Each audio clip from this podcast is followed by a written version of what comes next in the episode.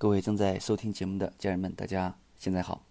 那今天这一讲呢，我们来聊聊啊孩子的偏科啊的原因以及这个建议。呃，有调查显示，百分之四十八点五九，还就是百分之五十左右的中学生啊，都存在着啊偏科现象。呃，比如说啊，有的孩子特别擅长理科，有的孩子特别擅长文科，那还有的孩子呢，在某一门学科上。表现就特别的突出，但是呢，在其他学科上表现平平啊，甚至呢严重落后。所以这些孩子对自己喜欢并擅长的学科呢，他一般都会认真听讲，那下课也会积极的完成作业。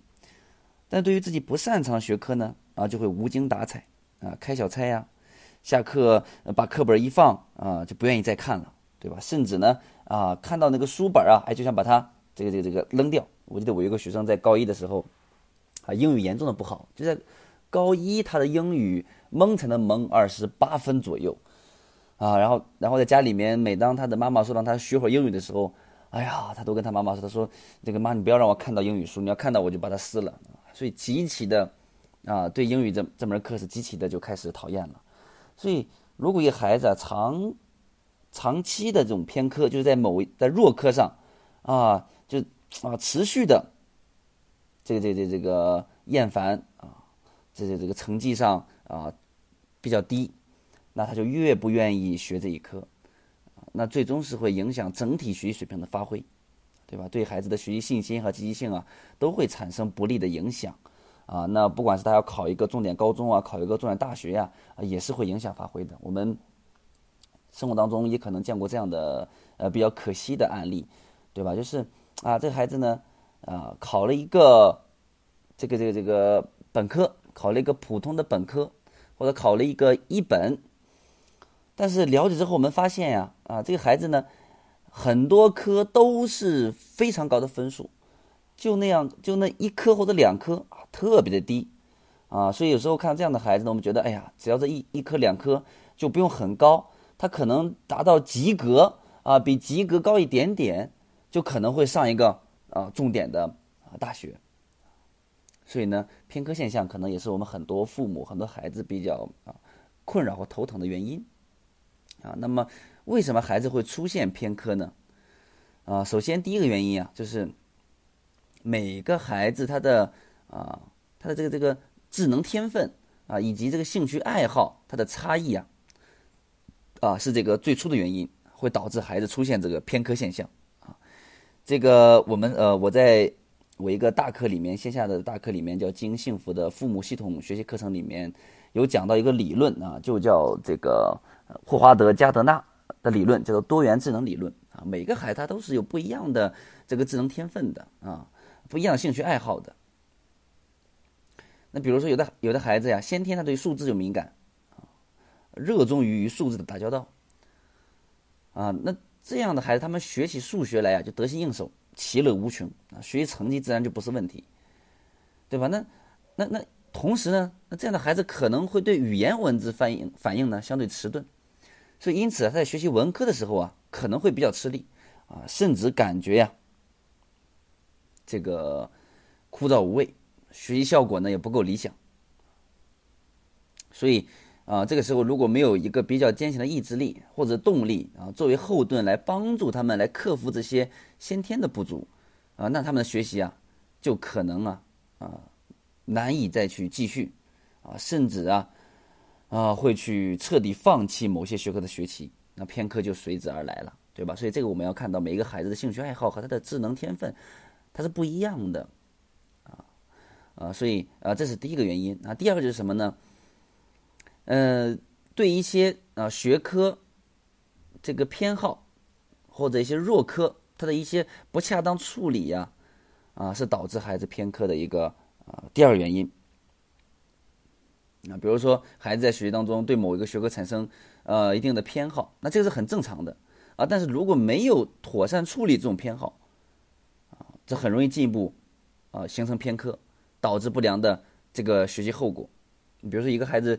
呃，在学习上，他他没有能合理的去制定每门学科的学习计划，啊，以至于在他偏爱的学科上投入了过多的精力，而在那个弱科上呢投入不足，啊，所以进一步的让那个偏好的学科成为 偏科啊，不擅长的学科成为啊弱科啊，所以这是一个不恰当的处理，对吧？你时间分配上要分配稍微均匀一下，你你越不恰当处理，时间分配越不均匀，那就越偏科。那第三个原因是什么呢？啊，就是啊孩子偏科呀，可能还与他的对这个知识学习的错误认知啊啊可能有很大的关系。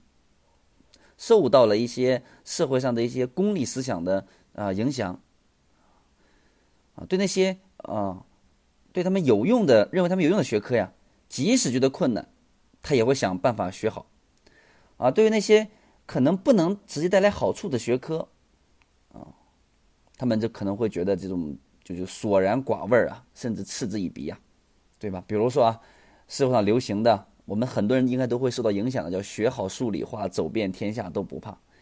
那这就有可能诱导孩子将精力放在理科学习上啊，对不对啊？理强文弱的偏偏科现象啊。那甚至有的孩子也会讲说，哎，学学学这几科没有用啊，出去以后有什么就业呀？嗯，那那就业不好啊，怎么怎么样啊？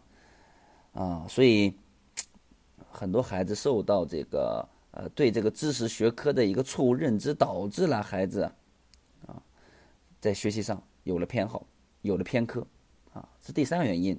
那第四个原因呢？啊，就是尤其中学生青春期的孩子呀，啊，有相当大一部分孩子的偏科，可能是在于老师的这个教学互动互动中形成的。嗯，我在这个青春期的呃六大心理转变及建议里面讲到，孩子这个自尊心会去在青春期会增强。那孩子自尊增强的一个表现，就在学校里面，如果呃受到老师的呃，批评、打击、指责呢，对吧？他就会解读成是这个老师看他好像啊，觉得哎，这个老师是不是看我不顺眼啊？你还看我不顺眼呢，我看你也不顺眼。呃，所以呢，呃，在与老师的教学互动中，这个孩子就有可能对这个任课老师产生反感情绪，然后呢，就会不愿意学啊，甚至还会抵抗，故意的在课堂里面起哄啊、睡觉啊等等等。那这就会出现弱科啊，就会出现这个偏科现象产生了啊。那这是呃这这么四个原因，那有什么样的建议呢？啊，那建议就是第一个，啊，尊重个体差异，尺有所短，寸有所长啊，我们不要强求孩子在每一个学科上都表现优异啊，数学打九十八分啊，为什么语文不能打九十八分啊？这这个就我觉得就是就是有点不太合理了，对吧？啊，鼓励孩子在优势学科上，对吧？啊，然后保持优势，保持领先。啊，那也要让孩子在这个他可能在啊先天部分不擅长学科上，对吧？让他合理分配时间，正常发挥就可以。最起码，比如说满分一百分，你不能像那优势科目打九十八分、打一百分，但是打到八十分，哎，八十五分，哎以上，哎，慢慢的进步嘛。第二个建议就是了解原因啊，对症下药，对吧？到底孩子这个这科。呃，弱科是什么原因？是刚才四个原因里面的哪个？是哪一个原因？啊，根据这个原因，这个这个这个去啊预防孩子去啊偏科，对吧？还觉得这科没有用啊？告诉孩子这科啊没用啊，呃，这不是没有用，对吧？啊，这一科呢整体整体上对于孩子未来考大学呀，呃，对于锻炼孩子的某方面思维上啊，都是非常非常有用的。也要改变孩子这种对知识学习的这个错误的认知，对吧？比如孩子不喜欢，呃，不喜欢这一科呀，对吧？那告诉孩子啊，一定要让孩子对这科，帮助孩子对这科找到这个学习的兴趣。时间分配问题呀，那你要可以跟孩子一起探讨啊，更为合理的学各学科的学习时间分配。所以啊，了解原因，对症啊下药。帮助孩子啊啊认识到不同学科的学习都有它的重要意义啊，不能直接跟就业跟这个呃呃什么功利性挂钩，对不对？很多学科它是对于孩子的这个思维培养，对于孩子的很多呃其他方面的培养都是很有重要的意义的，嗯。然后就是呃我们还要注意什么呢？向老师去借力，尤其如果是孩子偏科是因为跟老师的教学互动当中产生了反感情绪，那我们就向老师借力，对吧？啊，让老师呢。呃，向老师求助，让老师在呃这个接下来的学习当中、学习互动当中，对孩子一些啊给予一些关注和鼓励，对吧？这个呢在我这个系统的父母学课程里面，我会教啊，怎么向老师借力，能让孩子认可老师，变成孩子的心语老师，给予这种让孩子感觉到自己是特殊的被关注，对于青春期的孩子尤为重要。那他的学习兴趣啊，学习成绩啊，立刻就会起来了啊。所以这个有机会我们在线下可以交流这方面啊。总之呢，这是给大家的一些啊建议。